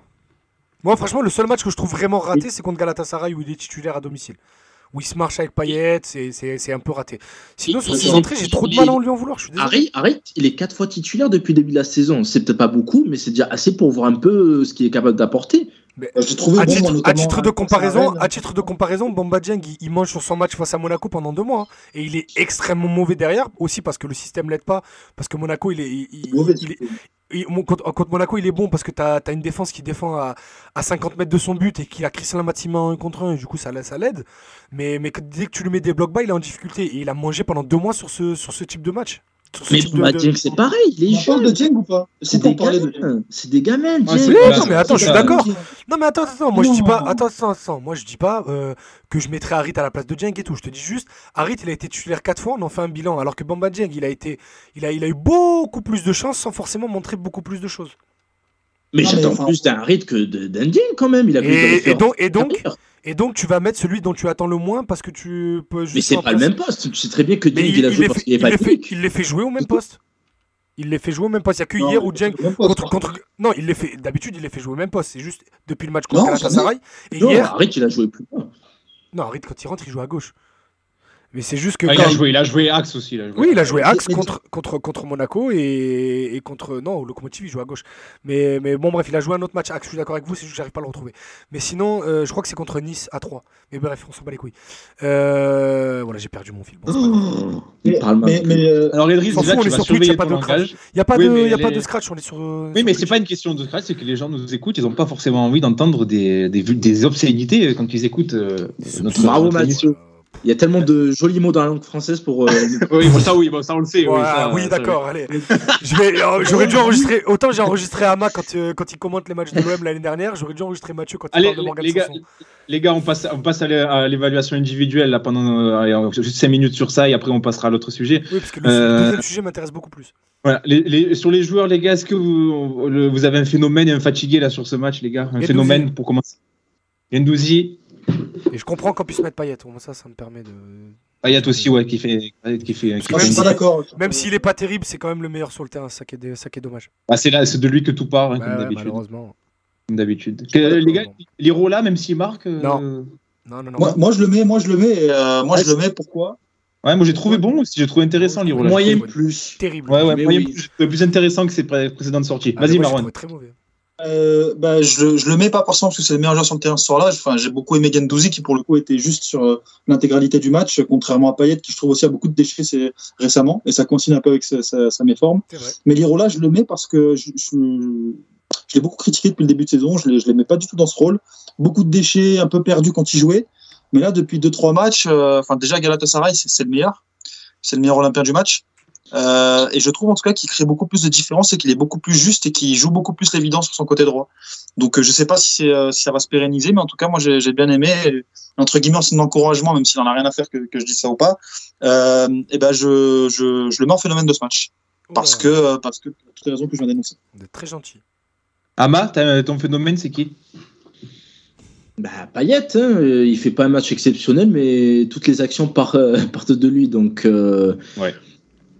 Pour moi, il n'y a même pas de débat. Après, de là à mettre phénomène, non, mais j'ai bien aimé le match d'Alvaro, qui est quand même assez critiqué à chaque fois qu'il est titularisé. Donc, euh, j'aimerais souligner sa prestation de, défensive. C'est quand même grave. Hein, Dans l'état d'esprit, c'était assez positif. Après, il n'a pas été trop mis en difficulté par tous Tousgar, Rodriguez et Baldé. Mais, non, mais il, fait a fait le taf, il a fait le taf. Non, ouais, mais quand même, voilà, c'est, il est appelé à jouer ce genre de match. Donc, quand il est bon dans ce genre de match, il faut pour, le euh... bah oui, non, Quand on le met dans l'axe, euh, dans l'axe de cette défense à 3, c'est quand même mieux. Hein, euh, c'est le poste le moins exposé ou, ou les moins susceptibles de se reprendre de vitesse. Mais vous avez euh, qu'on a joué à 3 hier Parce que bon, moi, pour le coup, j'étais assez concentré sur le match et je trouve qu'on a, on a, on a joué à 4 tout le long. Euh, bah écoute, moi j'ai que... vu une ou deux séquences où Rongier jouait un peu plus haut, mais, euh, mais franchement, pas, je trouvais que c'était une vraie défense à 4 pour le coup. C'était un vrai 4-3-3 avec euh, Gay et Payet Gendouzi devant. Quoi. Un fatigué, les gars, pour ce match? Franchement, euh, je me sens poli personnellement. Mais... Ah ouais, putain. Moi, moi, hier, moi hier, en Fossé 1, j'ai mis Milik. Parce que je commence. Ah, mais non, mais, mais, je trouve qu'il a fait un bon match, Milik, tu vois. Moi, ah, bah, écoute, je, bah, écoute. je comprends pas ces gens qui disent qu'il a, fait, a fait un match dégueulasse. il a pas fait un match dégueulasse, mais très clairement, au bout d'un moment, j'en ai marre d'avoir Brandao. Mais comment ça oh, là, Arrête. Allez, Idriss, ce soir, t'as mis ton costume de. Ah, quoi, vraiment. Non, mais quand, on parle de, quand on me dit que Milik il a fait un bon match, c'est pour me dire il a fait des bonnes déviations, il a pressé la défense. Ouais, donc voilà, on a Brandao. non, mais non. Je peux, je peux t'expliquer pourquoi, pourquoi je pense qu'il a fait un bon match. Tout simplement parce que je pense que déjà dans ce système-là, euh, euh, il y a zéro animation autour de lui. Et pour un joueur qui est aussi dépendant du collectif comme lui, c'est. Euh, euh, c'est quand même assez honorable d'avoir un mec qui, en tout cas, se décarcasse et surtout, au-delà même des intentions, dans les déviations. Décarcasse, t'es gentil, mais il fait des efforts.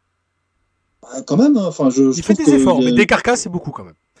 Idriss, je pense moi, moi, je maintiens il faut que tu te détaches de, de, de, ce que disent les gens sur Twitter. Et là, parce que vu que la mode en ce moment, c'est de dire que Sampaoli est horrible, que Milik est, est, une, est une j'ai jamais été aussi, j'ai jamais été aussi, j'ai jamais été aussi peu sur Twitter que, que, non, non, non, mais tu peux, très clairement. Tu peux pas dire euh, Milik, je, tu peux pas dire Milik, je vois Brandao. Milik, ça fait des années qu'on n'a pas eu un joueur qui a de telles références en Europe. Alors je dis pas que c'est Agüero, hein, mais je veux dire au bout d'un moment, arrête. Intrinsèquement, Matt. Intrinsèquement, c'est un excellent joueur. C'est un excellent joueur qui est dans une mauvaise passe et qui revient de blessure. Mais tu peux pas dire Milik, c'est non, parce que, non, non, non, C'est un, peu, un peu ironique quand je dis ça, parce que je vois Ama qui m'envoie le, timer pour me demander le débat euh, Milik Brandao. Je dis pas que Milik, euh, que Milik vaut Brandao. Je dis que les caractéristiques de Milik qu'on met en avant sont celles de Brandao sur ces matchs-là. Ah, mais, attention, attention, par ah, contre, attention, par contre, parce que euh, on va pas me faire dire ce que j'ai pas dit. Milik est sans doute intrinsèquement le meilleur neuf de Ligue 1 derrière de, derrière de moi,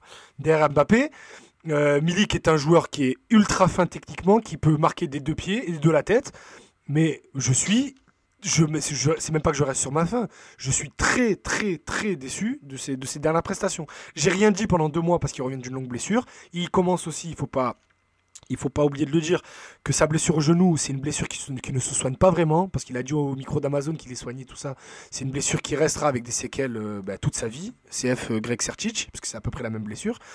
Et, mais du coup, j'ai rien dit pendant deux mois, mais très clairement, là, quand on me dit Milik fait un bon match, euh, je suis pas d'accord sur le fait qu'il oui, il vient chercher des ballons, mais écoute, tant mieux, hein, c'est le minimum syndical. Matt mais, mais derrière, quand on me dit il a gagné ses duels, il a fait, il a joué en déviation, tout ça, bah écoute, je suis très content d'avoir d'avoir Brandao, mais bon.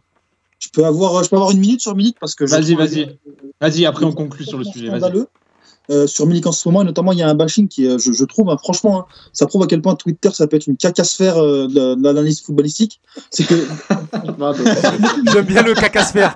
Je la garde. je la garde, le cacasphère. Non, je dis ça pourquoi euh, Parce qu'en fait, on passe toute l'année, depuis le début de saison, à dire que l'OM est stérile, n'a pas d'occasion. D'accord Et on dit quoi? Milik est transparent, il est nul. et en fait, on n'analyse jamais Milik en fonction du contexte, d'accord? On a, un mec qui, l'année dernière, s'est dit, oh, il est trop chaud, Milik, 8 buts en 14 matchs, machin et tout. Et là, soudainement, ça devient une pipe. Les gens ne l'ont jamais vu à l'Ajax, à Naples, et même la semaine dernière, t'as l'impression qu'ils ont oublié. Intrinsèquement, tu vois, ça sent, ça pue le football. Certes, voilà, ça peut être un attaquant, euh, c'est un, attaquant, on va dire, je pense qu'il a un délit de sale gueule parce que il a un physique imposant et souvent les mecs qui ont son physique ne sont pas aussi habiles techniquement et en termes de mobilité, c'est assez limité.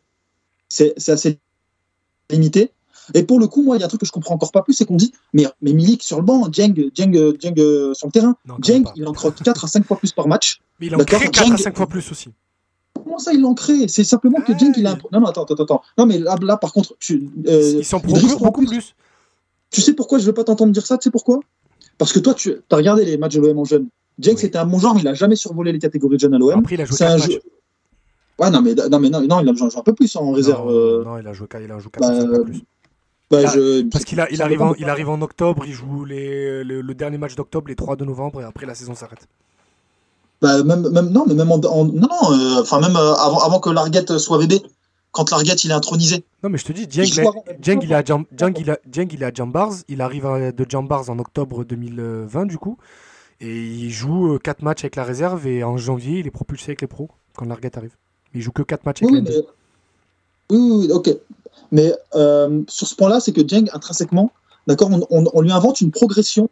C'est comme si, je sais pas, tu vas, tu vas, tu vas espérer d'un maçon qui devienne docteur. Jeng, ça se voit. Après, je trouve que les gens font un peu, trop avec lui, c'est vrai. Je suis désolé, techniquement, c'est un joueur de Ligue 2.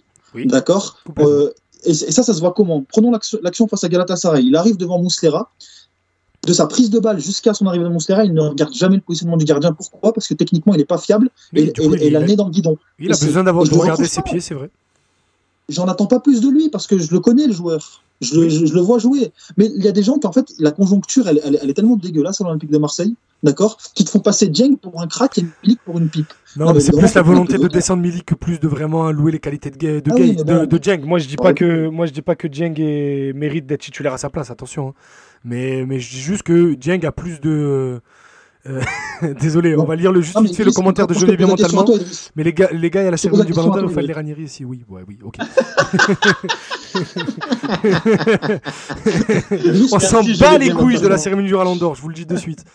Bon, dis-moi, toi. Dis-moi. C'est que qu'est-ce qu'on attend de Milik? Depuis le début de saison, on dit que l'OM, ils n'arrivent pas à se procurer une occasion. On attend quoi de son... en, plus, en plus, on a un joueur de son profil. Hein. Il, il, va au milieu de terrain, il redescend, il prend le ballon, et il arrive, il marque le but tout seul, il va faire, euh, il va prendre la, il va prendre la profondeur à 36 km de pointe et il va faire le but tout seul. Non, quand même. De, bon, de, euh, réussir ses contrôles. Parce que pour le coup, avant, avant, de, avant de critiquer, je, vraiment je garde en, tête et après je focus vraiment sur son match. Et crois-moi, j'ai envie de dire du bien. J'ai vraiment envie d'en dire du bien. Mais je le vois rater des contrôles assez simples. Je le vois aussi euh, pas souvent prendre les informations dans son dos, ce qui fait qu'il fait une touche de balle, puis il se fait charger dans, le dos. Du coup, mon con, c'est normal que ton ballon il va à 10 mètres, c'est parce que tu prends pas l'information avant pour au moins gainer ton corps pour, impacter le choc. Et derrière, euh, euh, remettre, remettre autour de toi. ta paillette qui est très souvent proche de lui, mine de rien. Franch, très franchement, je trouve. Après, je dis pas que sa saison est finie que Milik doit ajouter du 11, absolument pas. Bien sûr que non. Comme l'année dernière, je disais qu'il fallait pas sortir Payet du 11, bien que c'était sans doute le pire Marseille sur le terrain. C'est juste qu'à un moment donné, ça va venir, ça doit venir de toute façon. Mais c'est juste que je trouve le temps très long. Amat, tu avais un fatigué euh, qui n'a pas encore été cité. Euh, oui, mais déjà, est-ce que vous entendez un bruit de fond autour de moi Parce que c'est le fameux instant poubelle. Ah, l'instant poubelle. Non, non, on entend rien. Mais très clairement, c'est pas. Vas-y. Non, moi, fatigué du match, et c'est un joueur qui est vraiment en très, très, très mauvaise forme pour moi hum, depuis plusieurs mois, c'est Pape Gay. Pape Gay, j'ai été indulgent au début, comme tout le monde, et même patient, parce qu'il vient d'arriver de Ligue 2 avec un transfert qui a été effectué dans des conditions rocambolesques, rappelons que Watford l'avait signé, puis finalement non, il casse son contrat pour venir chez nous. Excuse-moi, excuse-moi, moi, c'est pas que je veux pas entendre ce que tu dis, mais là, pour le coup, oui. Euh, là, la peine, la, peine fait du bruit. là, vraiment. je, reviens dans 30 secondes. désolé, euh, frérot. Alors, on va répéter pour euh, Just Coco qui nous demande qui a eu le ballon d'or. on s'en fout. we don't care. Voilà, si tu veux que je te parle. We have rien Incroyable. On est entre Marseille et Miami là. Ah ouais, c'est abusé, frère. non, bah, très gentil pour les follow, les gars. Mais ouais, merci pour les follow. D'ailleurs, oui, tu, tu, je, vais, je vais les citer parce que tu me l'as envoyé, euh, tu me l'as envoyé, Idriss. Euh, merci à Quentin 78 960, Oxymos, Lomones, euh, Linkiller 59 euh, et 3-0 derrière, OM 13 à l'ouest, Vlado 500. 24, euh, il y en a encore beaucoup. Hein.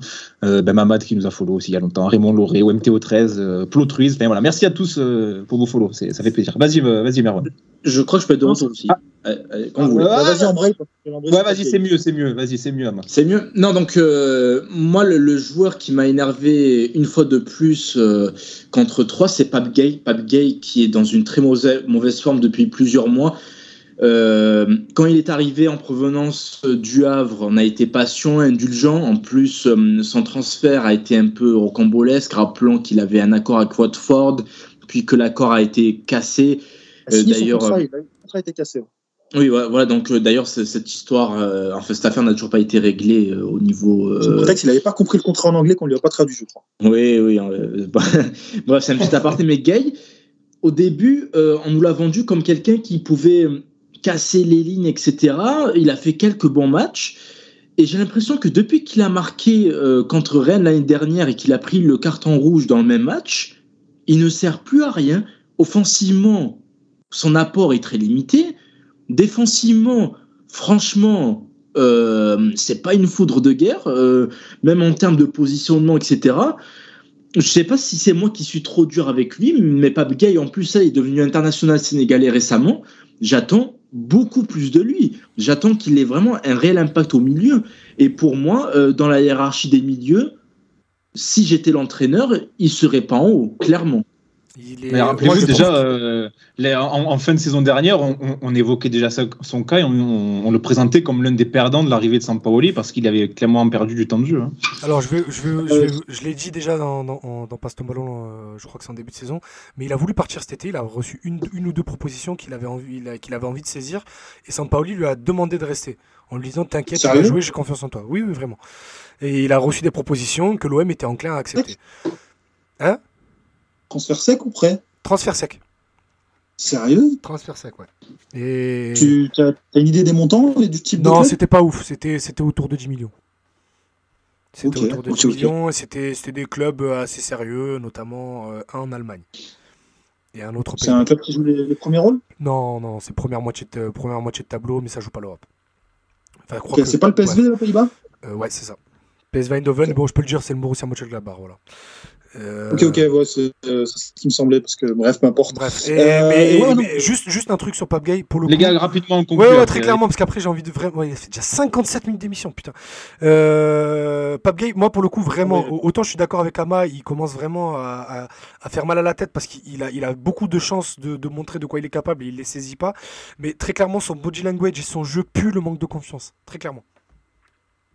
Allez, on conclut. Bah, ça se voit, mais il y a, y a pas rapidement il, a reçu euh, de nombreux ballons hier. Euh, il joue, euh, permettez-moi d'inventer une expression, mais, mais comme un pivot, mais au milieu de terrain. Un pivot du milieu de terrain. Il est tout le temps dos au jeu. Et qu'est-ce qu'il fait? Il remet en arrière, en arrière et sur le côté. Mais j'attends pas ça d'un milieu qui est censé avoir quelques qualités techniques. il faut qu'il fasse plus, surtout dans un, système comme celui de Sampaoli. Il faut qu'il prenne beaucoup plus d'initiatives qui ait beaucoup plus de responsabilités, balle au pied, qui se montre quoi. Là, euh, franchement, je suis très très déçu de son rendement actuellement. D'accord avec toi. Eh ben, ce sera le mot, ce sera le mot de la fin là pour euh, pour ce OM3. Euh, plus rien à rajouter, ah les gars. Eh, je pense que un truc. On, fait une heure, on, avait, dit 20 minutes. on avait dit une demi-heure, on a fait une heure. Vas-y rapidement. je peux rajouter un truc. on l'a beaucoup défendu ici, on continue à le défendre aussi parce que voilà, il faut un temps d'adaptation. Mais Gerson, en ce moment, c'est quand même très inquiétant. L'entrée qui fait encore hier, c'est. Pas cette page, s'il te plaît, passons à autre chose, Gerson. il, rentre, il rentre 10 minutes, Miskin, c'est bon, laissez-le tranquille. J'aimerais qu'il réussisse, Merwan, mais hier, quand il met 50 ans pour contrôler dans la surface, j'ai pété un plan. Tu vois, c'est pour ça que j'ai voulu. Moi, je suis fan. Hein, on, en avait parlé après Saint-Etienne. On en avait parlé après Saint-Etienne. Moi, c'était un crush footballistique, euh, Gerson. Mais depuis, il faut reconnaître que. Voilà. Mais juste, alors tu me, tu me permets de, de, de, faire la conclusion de, de cette, euh, ce débrief de OM3. Pour, on n'est pas, nous, supporters de l'OM, nous ne sommes pas condamnés à tout le temps jeter au feu ce qu'on a apprécié euh, il y a plusieurs semaines. Donc, s'il vous plaît, un peu de mesure dans les critiques, dans les commentaires. Quand je, quand je me connecte sur Twitter et que je lis, ouais, Luan Pérez, oh, je comprends pourquoi il était encore au Brésil à 27 ans. Alors que ça parlait de Real Madrid après Monaco. Il y a deux mois, il y a deux mois, on le réclamait en CD. Oh les gars, calmez-vous s'il vous plaît. Un peu de... Les gens tweetaient l'inverse en plus il y a deux mois. Mais oui, voilà, un peu de mesure les gars, s'il vous plaît. Essayez, essayez d'être mesuré quand vous regardez l'OM. Voilà, c'est tout ce que. Sauf sur Balerdi. Allez, sujet suivant. avant, avant, de passer à l'autre sujet, je vis un commentaire euh, très drôle de notre ami Coup du Sombrero qui dit Les mecs qui viennent sur le live espérant voir la cérémonie du Ballon d'Or, on dirait moi aller en boîte pour espérer pécho. Ouais, bah écoute, euh, euh, je sais pas, t'as dû passer des samedis soirs difficiles, visiblement. Ça doit être compliqué. Allez, les gars, on passe, on passe au sujet sur l'ADN européen de l'OM. Idriss, tu nous envoie un petit jingle là pour faire la virgule oh. L'ADN européen, les gars. Est-ce que l'OM est un grand club européen? Ça, c'est toute une question. Euh. alors pourquoi ce sujet euh, Donc vous l'avez vu, l'OM vient d'enchaîner, euh, ben, vient d'être éliminé de la Ligue Europa après sa défaite à Galatasaray. Surtout, l'OM vient d'enchaîner trois campagnes européennes assez piteuses, hein, que ce soit celle-là, celle de la saison dernière et la dernière de Ligue Europa avec Rudy Garcia. Chaque fois, élimination en poule avec des prestations assez ridicules. seulement une victoire sur les, sur les trois campagnes, des stats embarrassantes, voilà, fameuse, les fameuses 13 défaites d'affilée des Champions. Euh, là, la nouvelle stat là, qui a fait un peu honte, c'est euh, après, après la, défaite à Galatasaray, c'est euh, une seule victoire sur les 19 derniers matchs à l'extérieur en Coupe d'Europe. campagne, là, sans oublier la campagne de 2013 aussi ridicule, hein, les six défaites consécutives. les gars, est-ce que l'OM a vraiment l'ADN européen? Ça fait quand même sur si on fait la balance des pour et des contre là sur les dernières saisons, à part la parenthèse de 2018, ça a été ensuite très, très, très, très compliqué, les gars. Et, juste, 2018, bah, à quoi ça se joue en plus? Parce que 2018, c'est vrai, ça, fini. Hein.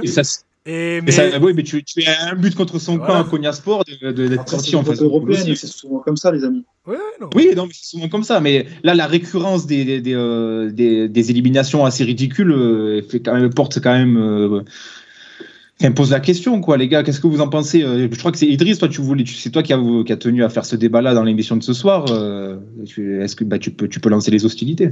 Ouais, bah écoute, mais moi en fait, j'ai voulu lancer le débat justement parce que je me posais la question, euh, parce qu'on parle beaucoup de l'OM et son ADN européen. Est-ce que c'est pas le le, le le, le, Vélodrome en fait qui a une ADN européenne plus que le club? Parce qu'une ADN européenne, qu'est-ce que ça veut dire? D'abord, quand on parle d'un sujet, c'est d'abord le définir une ADN européenne, ça veut dire euh, savoir se, surpasser dans les grands moments, savoir, euh, savoir gérer justement, passer le moment d'un.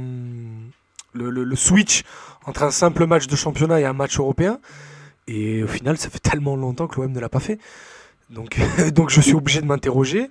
Et quand je vois en plus la, la qui est en train de faire le foot français. Après, certes, hein, Monaco et, Lyon, ils ont en Europa League, ils ont des groupes euh, un peu plus euh, faciles entre guillemets que les nôtres, mais ça n'empêche rien.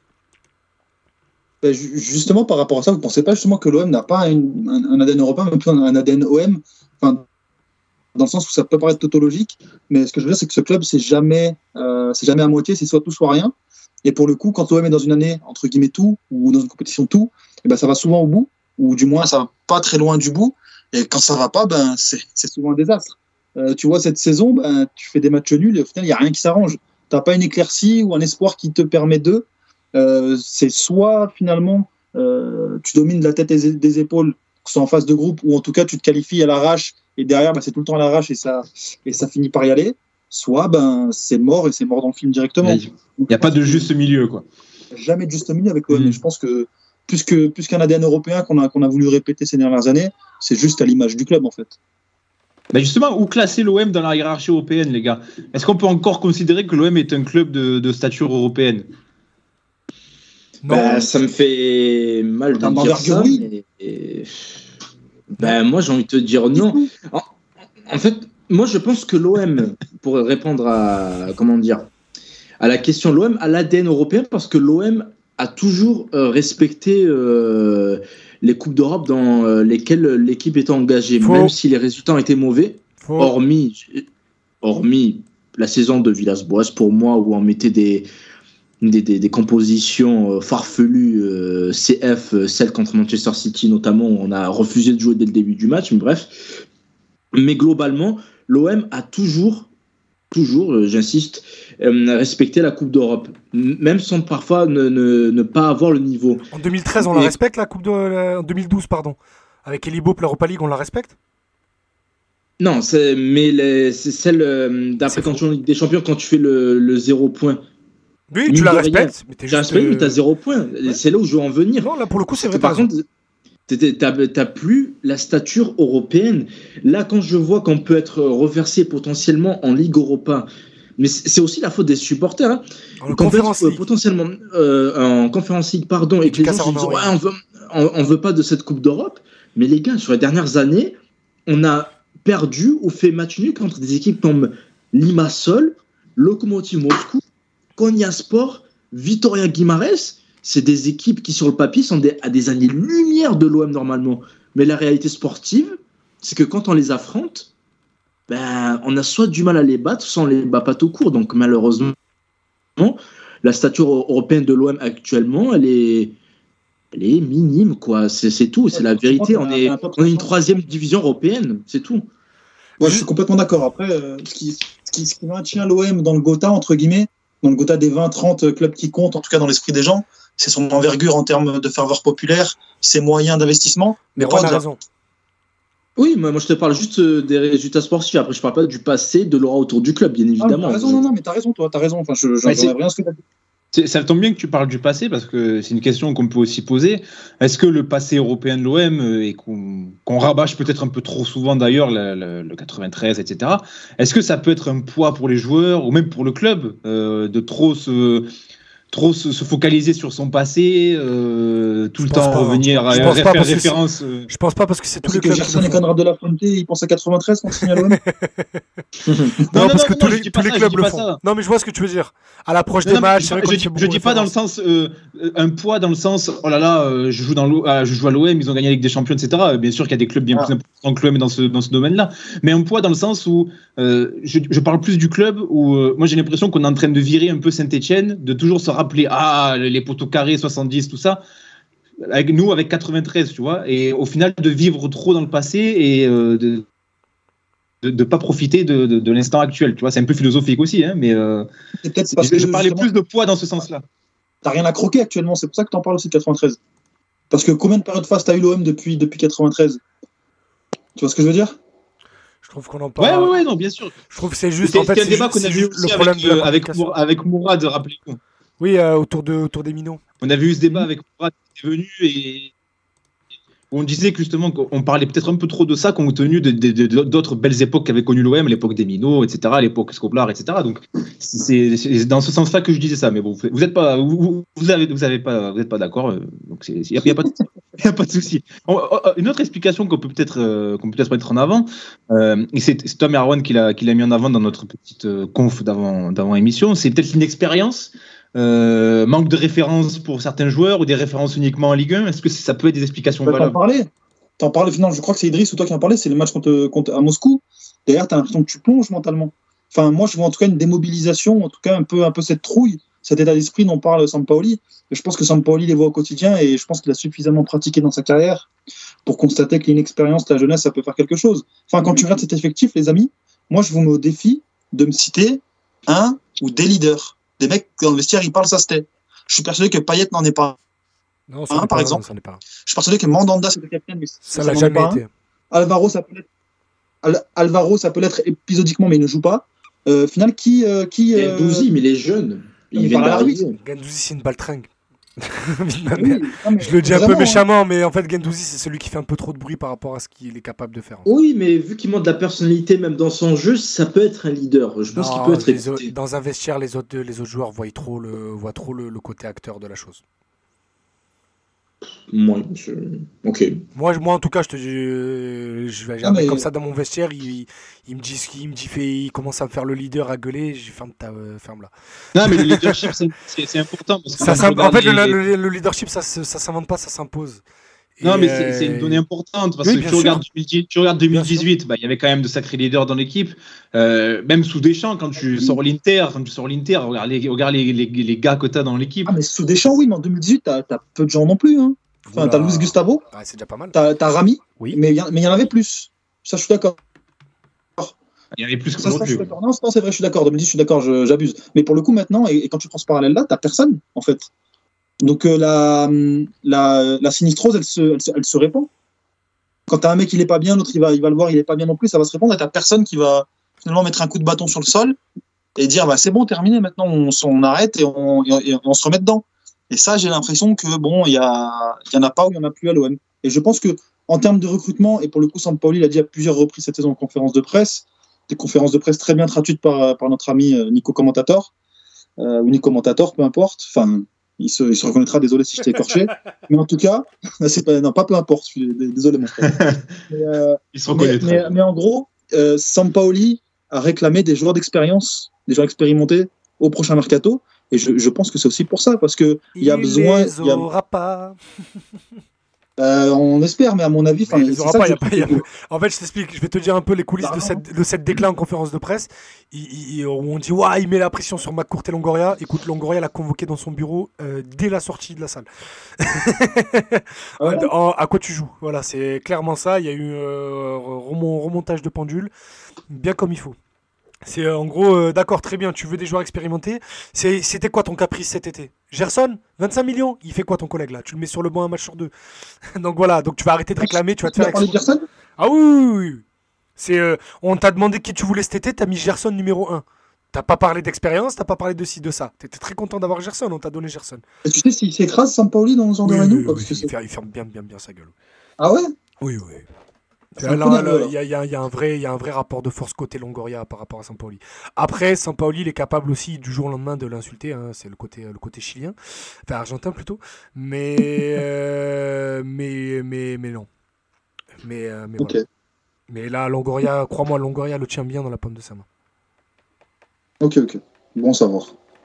Les gars, pour conclure sur euh, l'ADN européen de l'OM, euh, Ama a brièvement évoqué le sujet, mais on va s'attarder dessus sur euh, ce possible reversement en Conférence League si l'OM termine troisième, donc si l'OM ne perd pas face au Lokomotiv Moscou lors de la dernière journée de, la phase de poule.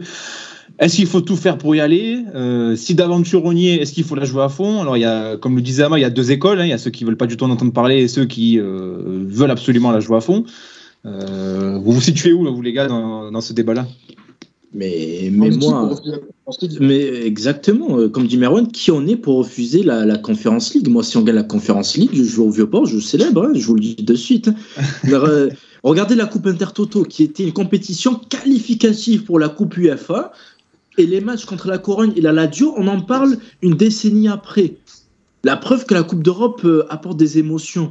Et qui on est, nous, Oh L'OM. Mais vous le voyez pas, vous nous voyez pas faire la queue là euh, devant le devant le local des Winners pour aller à Tirana pour la finale non. en, Albanie. Non, Avec un coup, avec, un, avec un coup d'envoi donné par Lorenzana. On en parlait ce matin avec Mathieu au travail, mais moi, la finale, j'y vais, franchement. Et, non, mais gars, tu la gagnes, tu la gagnes, tu doubles le palmarès du football français sur le plan européen. oui, t'imagines, tu seras tout le temps, tu vas dire, on est à jamais les premiers fois deux. Mais là, tu vas casser la tête jamais, tout le monde. Vraiment, vraiment, à jamais les premiers, parce que tu seras le premier vainqueur euh, historique de la compétition. Donc ça, là, mais, sera mais, sans, mais sans parler de victoire, enfin déjà, euh, enfin, je suis pas persuadé qu'on. qu faire un parcours. Gagner, tu vois. Euh, pourquoi pas, tu vois, je pense que l'OM peut aller au bout, mais tu as quand même des, des, équipes respectables en face. Et des équipes, enfin, on, on, on, a quand même perdu contre des équipes explosées au sol cette saison. Ce Galatasaray, il, il était nul.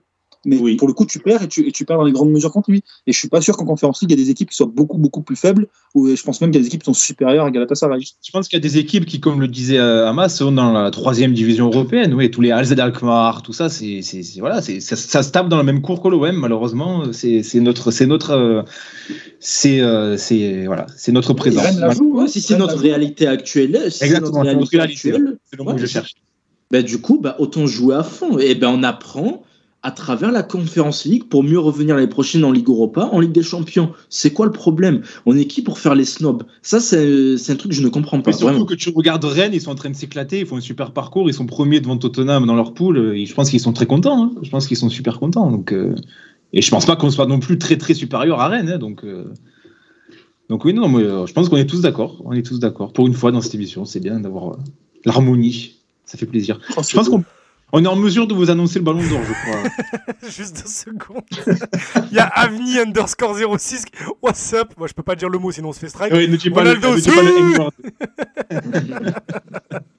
euh, Oui, on a le, on a le vainqueur du ballon d'or. On a le vainqueur du ballon d'or, donc il va s'afficher euh, incessamment sous peu là, sur votre live. Euh, donc, Lionel Messi, hein. Ah, c'est un peu, c'est Lionel Messi européen. J'ai eu la photo parce que je connais le photographe de, de France Foot. En fait, on est très bien avec Pascal Ferré et il nous a dit bon allez, je vous l'envoie dans mon Et comme ils ont fait la séance vidéo, euh, ils ont fait la séance vidéo euh, mardi dernier. Ben, du, la séance photo, pardon, mardi dernier, ben, on a la photo en avant-première, les gars. NR7. Donc voilà, vous le voyez, le voilà, pour tous ceux qui voulaient avoir le ballon d'or, vous l'avez. oh là là là là. Oh, le montage, il a passé très exactement 45 secondes. mais tu sais Montage plus, à la- on un montage à la hache. Mais parce qu'en fait, sur notre conversation Skype, j'ai la caméra d'ouvert, je sais pas pourquoi. Mais en fait, il y a eu pendant tout le débat sur autour de Pape Gay tout à l'heure, j'étais sur Snapchat en train de découper la Putain, tête. c'est ça que je te en, train, en train de découper la tête de exceptionnel, C'est que tu as fait ça sur Snapchat. Mais oui. Le mec est sur ton ordinateur, il y a pléthore de logiciels pour faire ça en deux temps, trois mouvements, il va sur Ouais, attends, Snapchat. j'ai encore mon ordi portable, j'ai pas un moteur de ouf. Et du coup, j'ai pas envie d'ouvrir Photoshop maintenant. Donc, au cas où ça fait cracher le stream. Donc, on a fait ça sur Snap. J'attends quand même un petit peu de voir les réactions dans le chat, je pense que les gens vont partir. hein. Ah, on a, Ah, on a gagné du monde. Ouais, comme on a annoncé le vainqueur, on a gagné du monde. voilà, le vainqueur en allant premier. Voilà. Donc. Nemanja Radonjic, ballon d'or. Voilà. C'est c'est mérité, les gars, hein, sur sa saison, hein, Nemanja Radonjic. C'est le mec qui veut lancer un débat sérieux. 450 likes sur Instagram, euh, 18 follow, euh, mérite à lui. Et on rappelle euh, avec euh, en fond d'écran une photo de Grégory Vanderville. Ah, non, Ouais. ça, c'est- Ah, ah, non, pas en fond d'écran, en, en profil, en profil picture. Profil WhatsApp. Profil WhatsApp. C'est incroyable. Je, je- je ne me l'explique pas encore aujourd'hui. Ah là là là là. Les gars, on- bon, on va en rester là pour cette semaine. euh, Ça a été une émission euh, très intéressant. Moi j'aime bien les émissions comme ça où il n'y a pas d'invité, il n'y a pas de thème euh, à proprement parler, juste on discute. Oui, et On revient à euh, l'essence même de Passe ton ballon. il nous reste, euh, allez, il nous reste, on va dire, là, on est quoi, on est le 29, donc il nous reste 1, 2, 3, 3 ou 4 émissions d'ici la fin de l'année. Euh, on va continuer le top 30 hein, d'ici la Ah, fin de vous, l'année. en fait, on, est en- Ouais. on est en train de voir en fait les gars, euh, si est-ce qu'on vous fait le top 30 en live ou est-ce qu'on vous le garde justement pour pas faire de pause et vous le servir sur les deux semaines de trêve à Noël quoi. Donc on est Voilà, en train de c'est- voir. C'est ça, c'est ça. Donc, euh, ce sera, ça sera peut-être fin décembre ou mi-décembre, mais voilà. Il y aura, de toute façon, de toute façon, il y a des autres émissions qui arrivent. On est en train de travailler sur, euh, sur plein de thèmes d'émissions. Vous inquiétez pas. C'est juste qu'on on essaye de vous les servir au bon moment avec les bonnes personnes. euh, Et donc, pour répondre à Avni, euh, do you think Lewandowski will win? Je ne pense pas, malheureusement. Voilà. Ouais. Pour parler sérieusement deux secondes du Ballon d'Or, je ne pense pas. Ils viennent, de lui, malheureusement. Même ils si- viennent de lui donner le trophée, euh, de, le, le trophée DJ Drogba, là, euh, du meilleur attaquant. Et par contre, très drôle, hein, juste Mbappé a été euh, classé 9 Voilà, voilà. Ah. Bon. Voilà. Les Bref, gars, on se, retrouve la, on se retrouve la semaine prochaine? Mardi prochain. Mardi prochain, tout à fait. Alors, peut-être- soir, c'est FGT. Lundi Oui, soir, c'est. FGT. Euh, Peut-être qu'on se retrouvera à 19h, les gars, mardi prochain, parce que bah, on sait que vous aimez bien le foot, mais qu'à 21h, il y a la Ligue des Champions. Donc peut-être qu'on commencera un petit peu plus tôt, 19h ou 19h30, histoire de. Tu vas dire ça à notre employeur, euh, mais Ouais, c'est pour ça que je dis peut-être. C'est qu'il faut qu'on s'adapte. Il va l'apprendre, il va l'apprendre en écoutant le podcast. Parce que moi, parce que moi aussi, j'ai, On pourra- j'ai- on pourra j'ai peut-être partir plus j'ai- tôt, je travaille mardi aussi, donc euh, on est en train de, on est en train d'essayer de s'organiser. J'embrasse Alain de tout mon cœur. J'espère que j'ai pas trop parlé mal et que tu seras pas trop énervé aujourd'hui. Je vais recevoir, un, débrief. je vais recevoir un texto demain. Je vais te faire un débrief, je peux te Te dire. dire, qu'il il va être salé. Allez, on vous souhaite c'est une bonne soirée, une bonne semaine. On se retrouve la semaine prochaine. Salut. Salut tout le monde.